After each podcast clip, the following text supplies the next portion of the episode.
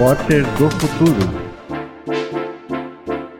Olá, está no ar o Repórter do Futuro, um programa que é fruto da parceria entre a Alboré Projetos Especiais e a Câmara Municipal de São Paulo.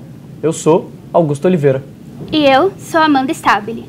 Aqui você assiste a reportagem sobre os principais temas da cidade de São Paulo por meio das lentes de jovens repórteres e também acompanha entrevistas com essas e esses estudantes. No programa de hoje, a gente está com a Larissa Lima, que participou da segunda edição do módulo Cinema e Jornalismo Luzes sobre São Paulo. Seja muito bem-vinda. Obrigada, Augusto. Larissa, você produziu a reportagem Contrastes. Conta pra gente sobre o que é essa obra e por que você escolheu essa pauta.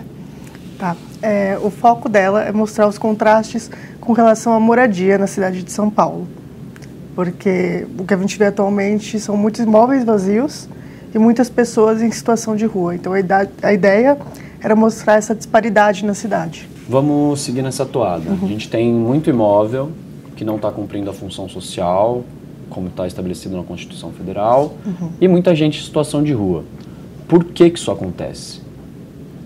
Acontece no centro, principalmente, na verdade, em várias regiões da cidade, mas no centro se torna mais evidente devido à especulação imobiliária que seria a tentativa de valorizar mais os imóveis, então segurar eles vazios e não per permitir que as pessoas ocupem uhum. durante um longo período. Tanto que você vê que muitos lotes acabam até virando estacionamentos, por exemplo, depois de um tempo. Uhum. E é isso que vai acontecendo. Vai esvaziando o imóvel e aumentou consideravelmente o número de pessoas em situação de rua, principalmente nos últimos anos, devido à pandemia. Então isso ficou muito mais evidente. Uma das suas entrevistadas, ela aponta que o centro da cidade condensa todas as desigualdades, as questões da cidade de São Paulo, né?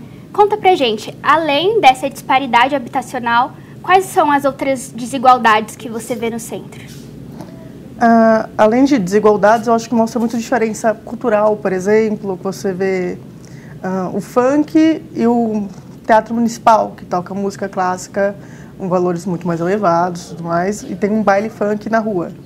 A pessoa que tem um acesso a um não tem um acesso ao outro. Isso é um fato. Então tem a disparidade cultural, de acesso à cultura mesmo, tem a disparidade alimentar, porque você vê restaurantes estrelados e pessoas pegando comida no lixo. Isso é bem nítido também na rua. E tem crescido o número de lugares caros e por exemplo, temos três, dois restaurantes estrelados no centro em lugares absurdamente centrais, próximos à Avenida Ipiranga, por exemplo.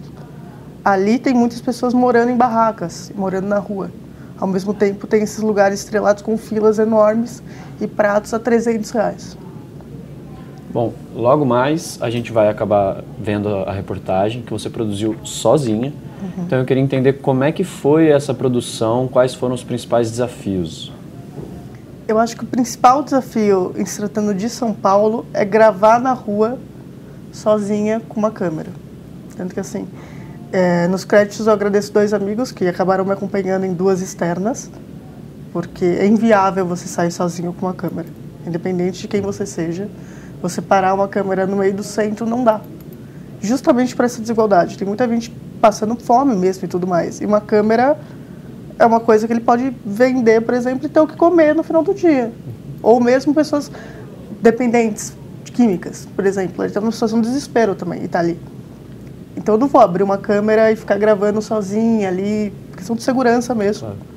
Acho que foi o mais complicado foi isso e a forma de abordar essa situação também, que é muito delicada. Você tem que ter respeito com a pessoa que está ali nessa situação na hora de gravar e tudo mais, tanto que as pessoas que eu mostrei eu tentei identificar o menos possível o rosto e tudo mais. Eu queria mostrar a situação, mas não expor aquela pessoa.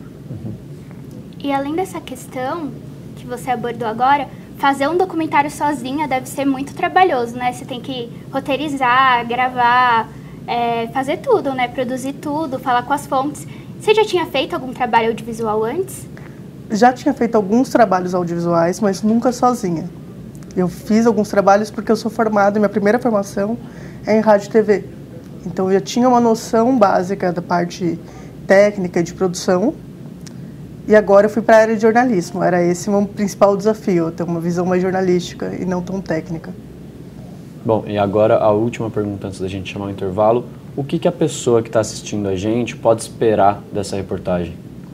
Eu acho que é ter uma noção melhor da realidade da população em situação de rua, da realidade da cidade que ela está vivendo, porque muitas pessoas não percebem isso, até vão no centro, frequentam, mas não sabem da realidade ali dos imóveis vazios.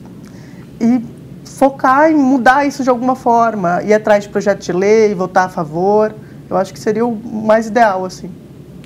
Bom, é isso. A gente vai para um rápido intervalo e na volta a gente assiste a Contrastes, reportagem produzida pela Larissa Lima. A gente já volta.